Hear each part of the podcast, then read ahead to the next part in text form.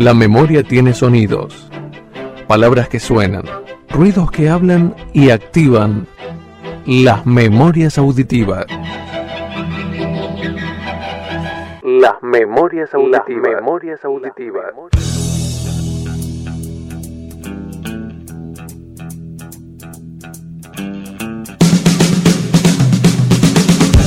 Los hombres crearon dioses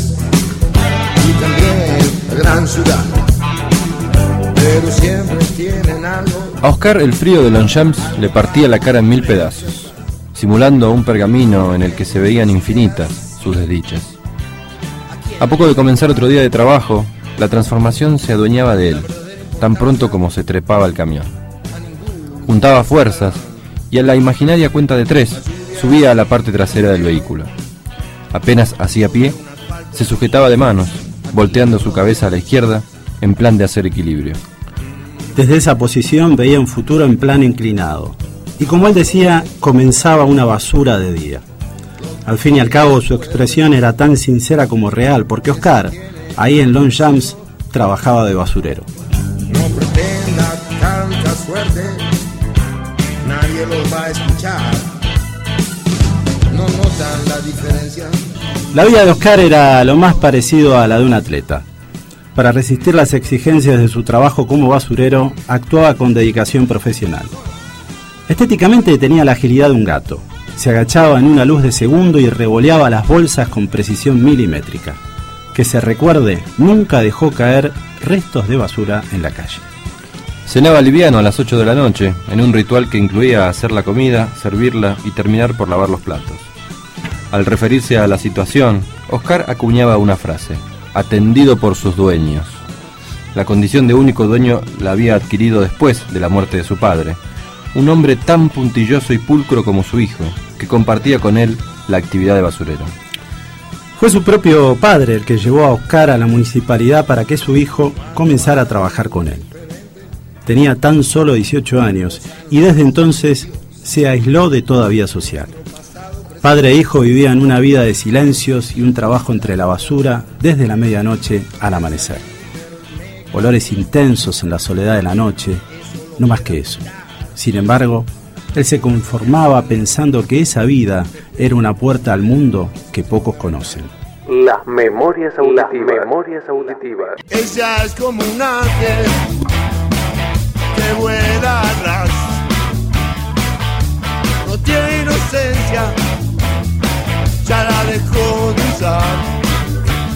Un viernes a la noche, al levantar una bolsa casi en el aire, pensando que era liviana, obtuvo como resistencia el peso de los residuos.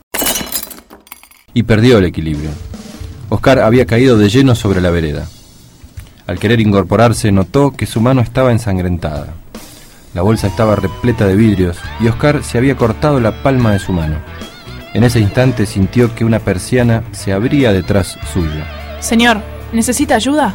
Oscar, con la bronca del accidente encima, ni siquiera se dio vuelta a contestarle, pero la mujer insistió. Señor, escúcheme, estoy aquí. ¡Ey! Míreme, por favor. Oscar la ignoraba y maldecía no haberse puesto los guantes. A mí no se me puede escapar ponerme los guantes. Justo hoy que un inconsciente llenó una bolsa de vidrios rotos. Del otro lado, la mujer que ofrecía ayuda dejó de ser una silueta en el oscuro y se asomó sacando su cabeza por la ventana. Señor, no tengo tiempo de clasificar la basura, lo admito. Ahora, déjeme ayudarlo a curarse. No tiene nada para ayudarme. Lo podía haber hecho antes si no guardaba los vidrios rotos en una bolsa de nylon. Después de hacer un gesto de hastío, la mujer cerró de un golpe la ventana. Se escuchó una puteada. Ajeno a todo, Oscar se hizo un torniquete con lo que encontró a mano y esta vez, girando la cabeza, respondió. Anda, loca de mierda. La próxima comete los vidrios. Un rato después, Oscar se dedicó a la cura de su herida y perdió el invicto de asistencia a su trabajo. La única vez que lo hizo fue para enterrar a su padre.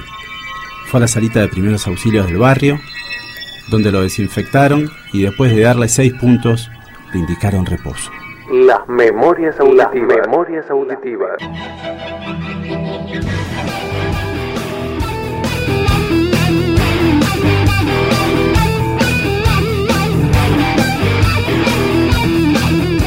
Luego salió de la sala alterado.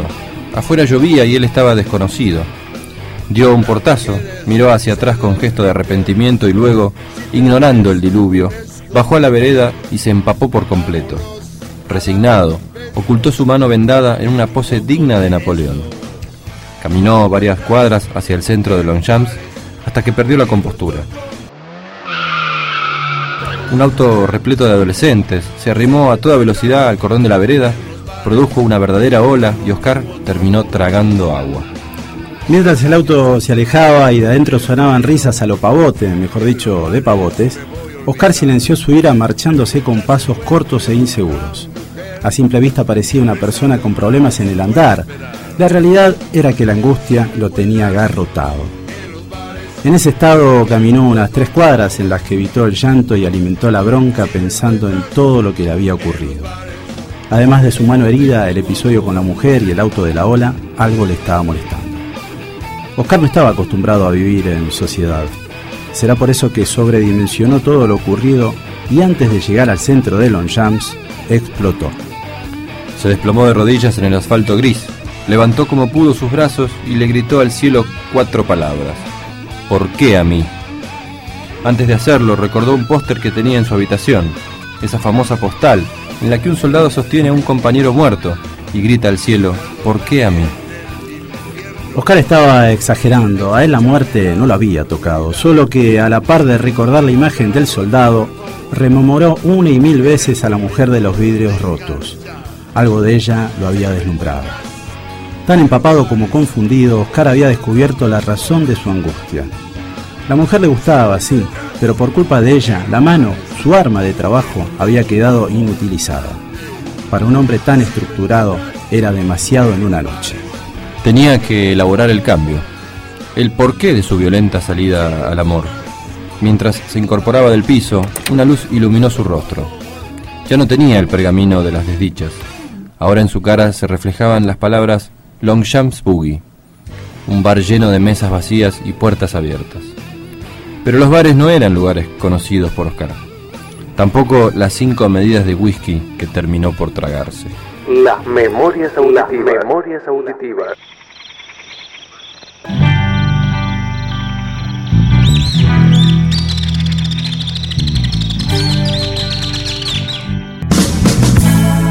Una casa con diez pinos. Hacia el sur hay un lugar. Mismo voy allá. Porque ya no aguanto más. No aguanto más. No aguanto más. La noche había quedado atrás. Ahora en el patio llegaba el canto de los gorriones. En esa casa los pájaros parecían expresar el cambio de escenografía. Y ahí estaba Oscar, desplomado en medio de la cocina con su remera vomitada y el cinturón desabrochado. Eran las dos de la tarde y el sol le hacía temblar el ojo contra su voluntad. Cuando volvió en sí, tomó una decisión. Por vergüenza no saldría de su casa por un buen tiempo. Simuló estar en pánico y el médico se la creyó. Con un certificado médico por un mes de licencia, se abasteció con más comida de la que tenía y se dedicó a pensar. Pasaba horas en el patio con la mirada perdida, ante los comentarios que cantaban los pájaros. El tiempo de reclusión resultó un descubrimiento para él. Ahora sus costumbres no tenían horario, eran porque sí. Oscar había llegado a la conclusión de que la vida lo había despeinado. Su estructura se derrumbó. Faltaban dos días para su vuelta al trabajo. La licencia se había agotado y él solo tenía un deseo. Volver a encontrar a la mujer de los vidrios rotos. Con su mano curada y la virez de ponerse a prueba, Oscar volvió a trabajar. ¡Vamos, Oscar! ¡Vamos! Su aspecto irradiaba un aire perfumado y displicente. Sus movimientos oscilaban gracia y se veía fuera de cálculo para tirar las bolsas. Cuando el recorrido llegó a la esquina de la mujer de los vidrios rotos, mantuvo su nueva postura.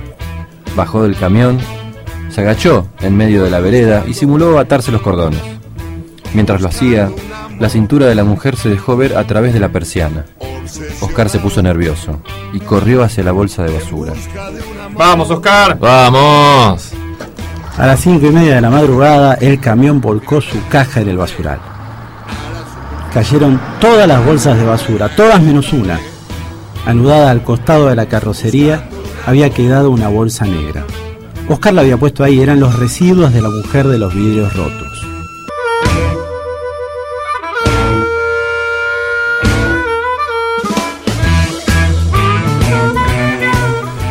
Pasadas las 6 de la mañana dejaron a Oscar en la puerta de su casa. ¿Qué te llevas, Oscar? Eh, no, no, nada, nada. Unas cosas que encontré. Bueno, chao, hasta mañana. Chao, Oscarcito, a las 10 me tenés acá, ¿eh? Hecho, nos vemos mañana, che. Las memorias auditivas. Auditivas.